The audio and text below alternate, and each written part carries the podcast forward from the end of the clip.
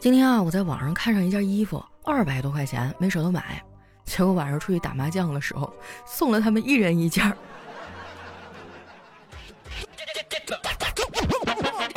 嗨，手机前的朋友，大家好，这里是喜马拉雅出品的《非常六加七》，我是你们月初不知月末苦啊，月末高产四母猪的主播佳期。哎，就是一到月底哈，感觉历史总是惊人的相似。每个月一到这时候吧，我就开始手忙脚乱的补节目。我爸看我这样，就总说我。昨天节目录到一半哈，我实在是找不着状态，我就躺在沙发上休息一会儿。老头看到了，痛心疾首地说：“闺女啊，你可上点心吧！难道你真的想过那种不劳而获、不思进取、整天游手好闲、无所事事、吃饱就睡、睡醒就吃的生活吗？”当时我就愣住了，我说：“爸，真的可以吗？那我可太想了。”说实话啊，这话说出去的时候，我自己都觉得心虚。躺平这个事儿呢，说起来容易啊，但做起来很难。我周围啊，几乎所有人都在拼命的内卷，就连我小侄女上幼儿园啊，都比之前积极了。昨天早上呢，是幼儿园开学的第一天，妮妮一大早就起来了，吵着说。都起来呀，快点送我去上学！我们都很吃惊。我嫂子一脸欣慰地说：“我们家宝宝真是长大了。去年你刚上小班的时候，都把你送到幼儿园门口了，你还赖在地上打滚，哭着喊着不肯进去。”没想到啊，妮妮听完笑了笑：“我当然记得呀，所以我猜今天学校门口肯定也会来很多新同学，哭着喊着在地上打滚。快点走，去晚了我就看不到了。”你说这孩子怎么这样啊？刚多大呀，就开始看热闹了。他哥啊，就比他好多了。我记得小辉刚上学的时候可上进了。那年一年级毕业考试啊，我送他去的。放学的时候呢，我就问他：“今天考的怎么样啊？”小辉啊，信誓旦旦地说：“我考的可好了，我比我们老师还厉害呢。”我惊喜地说：“是吗？怎么个厉害法啊？”小辉啊，一脸骄傲地说：“开学我就是二年级了。”可是我们老师留级了，还留在一年级呢。哎呀，这孩子真的太可爱了。有时候我觉得看孩子也挺有意思的。之前呢，我和我嫂子带着妮妮去医院打针，这小家伙呢有点害怕，就跟我嫂子说：“妈妈，我不想打针，疼。”我嫂子说：“宝贝儿，听话啊，这里这么多护士阿姨呢，咱们找个打针不疼的不就行了？”妮妮想了想说：“那。”哪个阿姨打针不疼呢？我嫂子说：“妈妈也不知道啊，要不咱们试试看。”后来啊，我小侄女还是眼泪汪汪的打完了针。打完之后呢，我嫂子还送她去了幼儿园。这去的时候，老师刚上第一节课，哈，基本上就一点也没耽误。晚上呢，我去接的妮妮放学，我拉着她往家走。路上我们俩聊天嘛，我说：“今天在幼儿园学的啥呀？”妮妮说。啥也没学，又混了三顿饭回来了。回来走到楼下，我爸突然给我打电话，说家里豆油没有了，让我烧点豆油回去。于是呢，我就拉着妮妮啊去了旁边的便利店。进去之后啊，我就发现这家店啊东西都特别便宜。我就问老板：“哎，你们家东西为什么这么便宜啊？不会是假货吧？”这老板娘冲我翻了个大白眼儿，说。你要是这么说的话，我可以多收你点钱啊。回到家呀，一进门就看见我哥在跟我嫂子吵架。看孩子回来了，俩人都闭了嘴。我把小侄女啊安置到里屋，然后就问我哥怎么回事啊。我哥还委屈的说：“今天你嫂子啊有点感冒，我让她多喝点热水休息一下，然后她就说我不爱她了。于是呢，我就请假带她去医院。”排队挂号会诊，折腾了一下午，最后呢，医生告诉他，叫他回来呀，多喝热水，多休息。我觉得憋屈啊，我就抱怨了两句，然后你嫂子就不干了，跟我吵起来了。哎呀，这婚姻真是个围城哈，城里的人想出来，城外的人呢也不想进去。每次我哥跟我嫂子吵架，我都得劝半天，我真的太累了。那天啊，劝完他俩之后啊，我就发了一朋友圈，我说我再也不相信爱情了。结果刚发出去啊，丸子就在下面评论：“别看有些人天天在网上伤春悲秋，一会儿夸单身好，一会儿说不相信爱情了，但其实喜欢的人一伸手，他马上就跟着走了，一路小跑，义无反顾的，丸子吧，可能并没有理解我的意思，我只是说我不相信爱情了，但是我没说我不谈恋爱吧。那句话怎么说来着？真正的勇敢啊，是看过这个世界的残酷，依然相信美好。所以，虽然我知道爱情稍纵即逝啊，不怎么靠谱，但是恋爱呢，还是要谈的啊。为此呢，我还做了不少的准备，比如说哈，我看了最新的人口普查结果，按照我们现在的男女比例哈，每个女生应该有四个男朋友。我刚刚问我闺蜜了，她说她不要，所以呢，我应该会有八个。感谢我闺蜜的成全哈。说起我这闺蜜呢，人真的非常不错啊，放在电视剧里啊，那就是个大女主的形象。没事呢就自己卷自己。去年工作好好的哈，非说自己需要提升了，然后呢就去考了个研究生。更让我吃惊的是啊，她居然一次就上岸了。今年开学都研二了，这不马上就要开学了吗？我问她感觉怎么样啊？她说挺好的呀。今天我把空调关了，手洗了三件衣服，提前适应一下开学后的生活。嗯，没有特别难过，就是有点不想活了。我看他情绪不太好啊，就提出来请他吃饭，他非常开心的就答应了。我们去吃了那个新疆大盘鸡，因为我们只有俩人嘛，就叫了一个中份的，四十五块钱。菜上来之后啊，我们都吃了一会儿了，这服务员还突然过来说：“呃，不好意思啊，刚才上菜太忙了，给你们上的是六十五块钱的。”我闺蜜听完啊，慢悠悠的说。那你拿个盘子过来吧，把那二十块钱的菜给挑出去吧。吃饭的时候，我们俩聊天我说：“哎，这个假期你都干啥去了？我都找不着你。”我闺蜜说：“没干嘛呀，就是出去玩了两趟。我有一土豪同学带我去了几个高级场所。哎，说到这个，佳期，你去过高级场所消费吗？”我想了想说：“呃，医院算吗？”不瞒你们说呀，前些日子啊，我真的去了好几趟医院，我甚至在医院里啊还交了好几个病友，其中有一个哈腰间盘比我还突出，我现在还总跟他探讨病情呢。昨天啊，他突然给我发微信，说自己好了，我连忙问你吃的啥药啊？他说妹子啊，我跟你说，看了这么多次医生，吃了那么多药，结果啊还是辞职对身体健康最有效。哇，这姐妹真的是勇敢啊！就现在这经济形势，她居然还敢辞职。最近啊，各行各业都在过寒冬，搞风投的前年在投消费啊，去年投芯片，今年投简历；创业的呢，前年在找 A 轮，去年找 B 轮，今年找工作；富人们哈，前年选理财，去年选私募啊，今年选催收；分析师呢，前年看宏观，去年看板块，今年看大门。股民们哈，前年上车，去年上杠杆，今年上征信。那开发商就更牛了，前年跑项目啊，去年跑银行，今年跑路。好多互联网公司啊都在缩减开支，有的互联网公司啊，我还不知道它是干啥的呢，就已经黄了。不过呢，这也不能赖我们哈，有的名字呢取的确实比较容易出现歧义。我奶奶就一直以为搜狗哈是一个专门找寻丢失宠物的网站。不得不说啊，我奶真的是个逻辑鬼才，万事万物啊，她都能根据字面意思给你做出解释。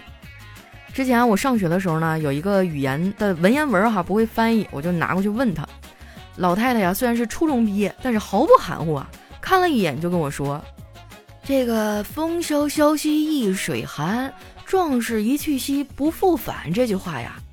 我琢磨着，意思应该是在寒冷的大风天出门，再牛逼的人都得冻死在外面。哎呀，真的是有理有据哈！我居然觉得还挺有道理的。然后呢，我就这么写着交上去了，结果就让老师给我一顿骂。这把我同桌笑的哈，当时都要跑到桌子底下去了。等我回到座位上啊，他还说：“佳期啊，你不用担心冻死在外面，你胖脂肪厚，冻不死。”当时给我气的，眼泪都流下来了。现在这么多年过去了，我想起那句翻译呢，我还是会觉得很好笑。但是想起我同桌啊，我依然会觉得很生气，因为他嘲笑我胖嘛。确实啊，我也觉得我自己很胖。但是如果有人说我不胖，哎，我就会觉得他有点假，他一定是在恭维我。别人要是真的说我胖呢，我又会很不开心。你们说我是不是有点啥大病啊？后来啊，我有个机会去上了几节心理学的课。那心理老师告诉我，我的人生我做主，永远都不要让别人来告诉你哈能做什么什么不能做。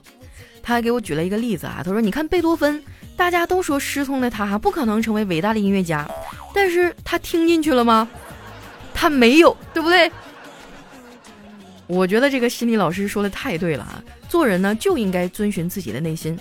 所以哈，我不会因为别人的阻止而放弃网购，买买买就是我快乐的源泉哈。做人都没有快乐了，那跟咸鱼有什么分别呢？不过呢，我也不是个败家的人，买东西的时候我也是货比三家，能省则省。领完券呢，我再用返利公众号丸子幺五零。那句话说得好哈，骑自行车去酒吧，该省省该花花，勤俭节约会持家，还说的就是我们这种小仙女了。你要是也想在网购的时候省点钱啊，一定要关注一下我的返利公众号，名字叫丸子幺五零，就是丸子的汉字啊，加上阿拉伯数字一百五。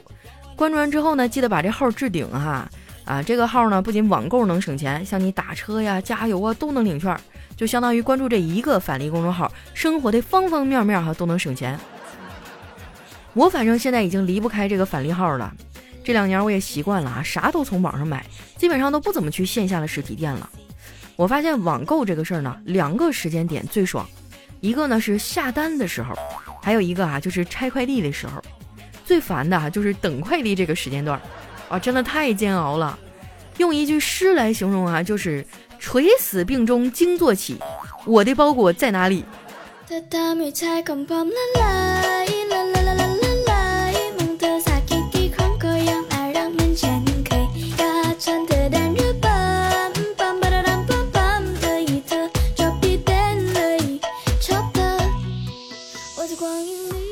欢迎回来，这里是喜马拉雅出品的《非常六加七》。哎呀，这两天我们家这边又 BBQ 了，我真的烦死了！怎么一要开学就整这事儿呢？我看朋友圈里啊，这帮爸妈都已经快疯了哈！你就别说他们了，我成天在家跟俩熊孩子待着，我都快疯了。也不知道什么时候结束哈。最近大家出门的时候也注意点吧，实在不行口罩就戴两层。多注意防护啊！家里多备点吃的哈，咱们有备无患嘛。那接下来时间啊，回顾一下我们上期的留言啊。首先这位叫该昵称已存在了吗？他说佳期啊，你以前说每条留言都会看，所以八月二十九号是我公历的生日，你能祝我生日快乐吗？这个我确实看见了哈，但是这期节目我拖到三十一号才录，对不起。所以在这儿我就祝你昨天不是前天生日快乐吧，好吧？哎呀，拖延症害死人啊！我明年吧明年我一定准时哈。下一位呢叫梦幻仙境的小仙女，她说我写了一首诗哈，送给佳期看。啊！祝你好运身上缠，一年工资好几万，成功找到另一半，甜甜蜜蜜常相伴。最后订阅和点赞，大家千万不要忘。祝你早日脱单啊！开开心心，漂漂亮亮，健健康康，甜甜蜜蜜。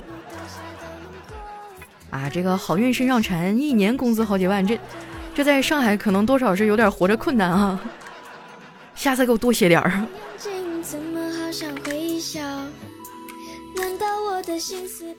下面的叫胖丫家的小公举，他说：“佳期啊，我现在要上初三了，但眼睛的度数已经到了七百了。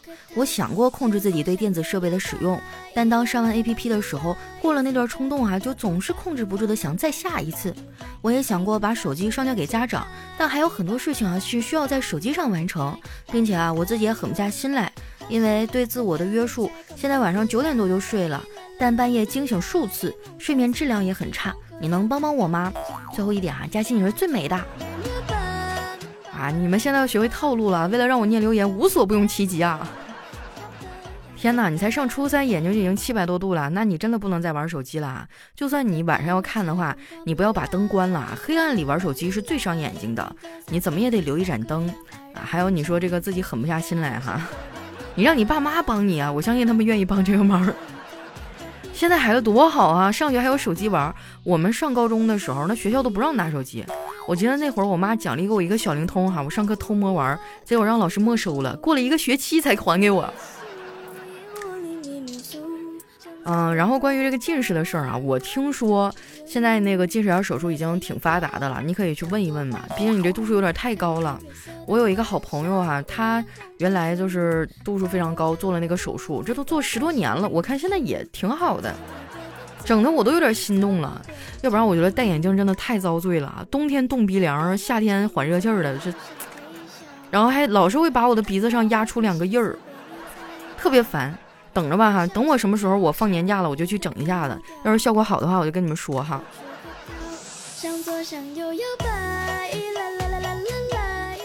下面呢叫瞅你漂亮啊，他说医生从产房出来以后，我就问男孩女孩，他说男孩，我点了点头啊。医生问你怎么不太高兴啊？是不喜欢男孩吗？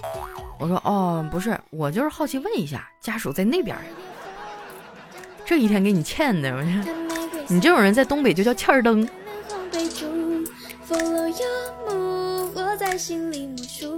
下面呢叫今天四个好日子啊，他说为什么要熬夜呢？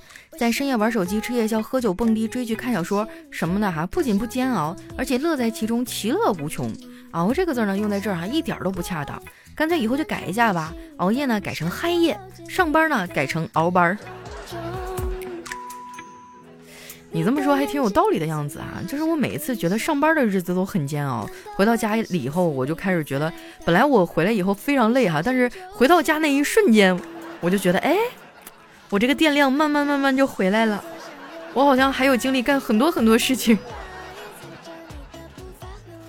下位呢叫大草原，他说老婆不想要孩子啊，我就在套套上扎了孔，检查出怀孕以后呢，老婆哭了起来。我看他好伤心啊，就走过去抱着他，我们异口同声地说了对不起。愣了两秒之后啊，就一起哭了起来。哇，这个信息量稍微有点大哈。我希望在下期节目里我能看到这个后续哈。这留言像连续剧似的。下一位叫粉红色的记忆，他说第一次啊成功约到女神来家里玩，走到楼下呢，突然想起家里没有饮料，我这一紧张结巴了。等等会儿，我去买买买点东西。这女神突然脸就红了，小声说：“你真坏，那你快点啊，记得买那种水果味的呀。”我心想，只要你喜欢，所有水果味的饮料我都给你买一遍。哎呀，这个真的是祝孤生啊你啊，急得我直拍大腿。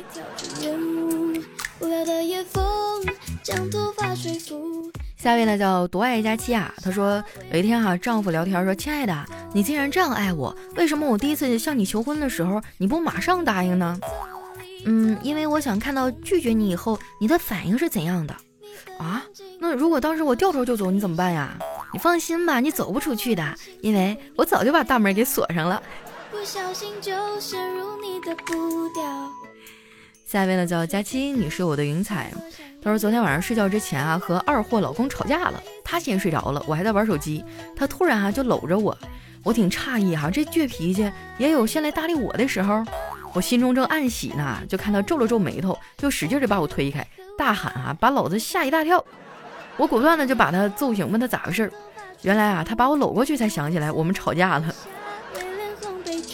你看，你就借坡下驴呗，真的是小两口床头吵架床尾和哈。”古人诚不欺我，你可以试试。下一位呢叫开慢点儿。他说三岁的女儿问妈妈：“什么才是叫度蜜月呀？”妈妈说：“度蜜月呀，就是妈妈和爸爸去很远很漂亮的地方玩。”那我没有去吗？有啊，你当然有啊。那什么时候呀？我怎么不记得了？妈妈说：“傻孩子，去的时候呢是你爸爸带你去的，回来的时候啊是妈妈带你回来的。”哎呀，突然就让我想起哈，就以前有人说总是分不清周岁和虚岁呢，然后有人就告诉他说，呃，这个虚岁呢是你从爸爸身体里出来的时候，周岁呢就是你从妈妈身体里出来的时候。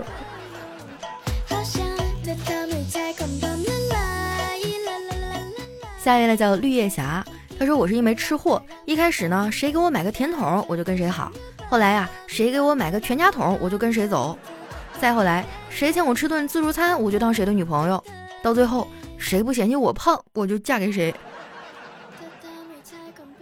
哎呀，要我说女孩子哈，减肥真的是一生的事业啊，咱就不图别的，最起码身体健康。穿衣服好看啊，我们自己美自己开心也行啊。你看最近我就开始努力的减肥，我都坚持游泳游了六天了，结果好吗？第七天健身房关业了。你说这个疫情啥时候是个头啊？这可真的不是我不减肥哈，这个是就是没有机会。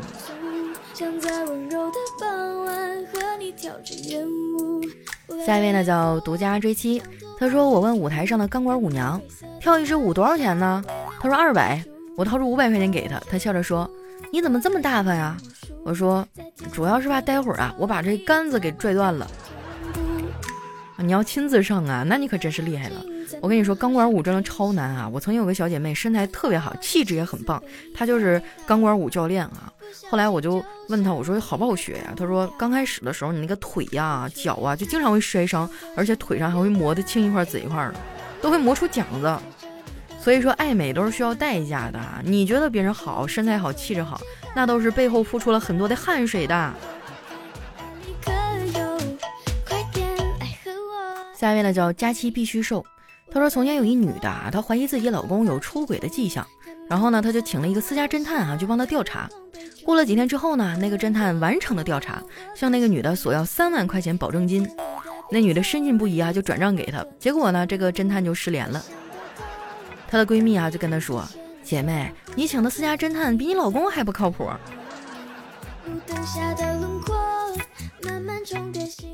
下一位来叫听友二九三七四六九三九。”他说：“我朋友问我啊，为什么不穿裙子？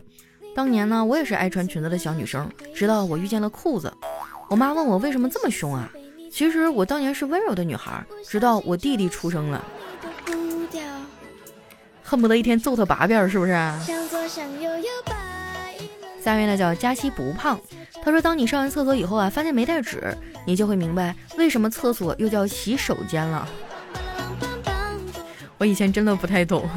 直到有一次，我把纸抠漏了。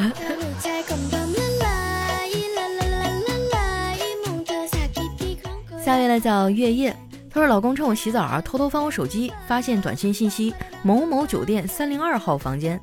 我洗完澡出来啊，我说一会儿我去参加一个聚会啊，晚点回来。正当我在酒店的房间啊，和一群好友围着蛋糕唱着生日快乐歌的时候，老公脸戴口罩，手持菜刀，咣的一脚就把门给踹开了。”然后冷静的走了过来，把蛋糕切开，说：“这是本酒店提供的免费服务，祝你们用餐愉快。”还挺机智的哈。下一位呢叫孟佳晨曦，她说女孩来面试啊，我就问她为什么选择我们公司啊？这女孩也实在啊，她说：“原来公司附近的饭馆都吃腻了，看你们公司周围好吃的多。”看着没有啊？这个创业呀，也是需要考虑多方面因素的。有时候招工哈，就是莫名其妙的就招不过来，你就要看一下是不是周围没有吃饭的地方。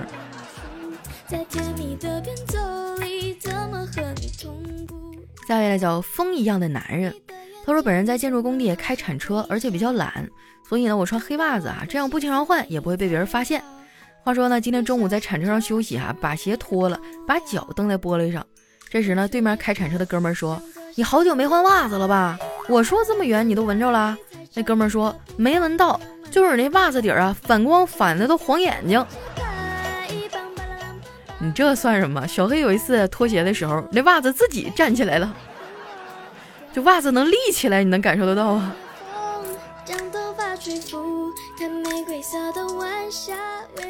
下面呢叫嘿小黑，他说窗外雨淅沥沥的下，他双眼望着我说见家长吧。我不禁心头一震，这么久了，这是他第一次对我说这样的话，我眼泛泪花，有点哽咽，试探着问道：“是不是有点早啊？”他的情绪居然有些激动，还敢讨价还价？你已经两天没有交作业了，叫家长！哎呀，我以为开头是个爱情片，整了半天，哎呦我的妈呀，是个教育片儿。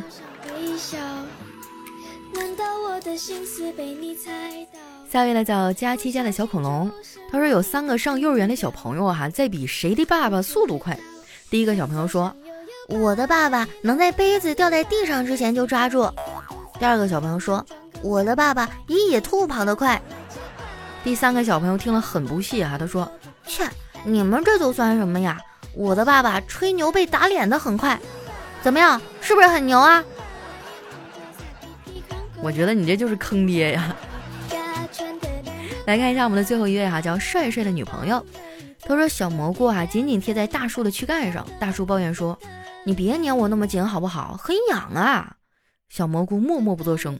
忽然下起了雨来，经过雨水的滋润哈，小蘑菇变得更湿润，长大了也更重了。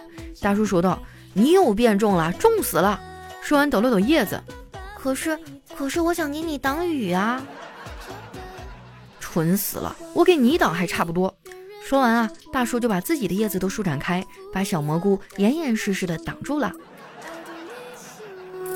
天哪，我是不是单身时间太久了？大树和蘑菇的爱情都把我感动了。好了，那今天留言就先分享到这儿。喜欢我的宝贝呢，记得关注我的新浪微博和公众微信，搜索“主播佳期”，是“佳期如梦”的佳期啊。有什么想对我说的话呀，或者好玩的段子哈，都可以留在我们节目下方的留言区，我会在下期节目里哈来和大家分享。那今天我们的节目就先到这儿啦，我是佳期，我们下期再见。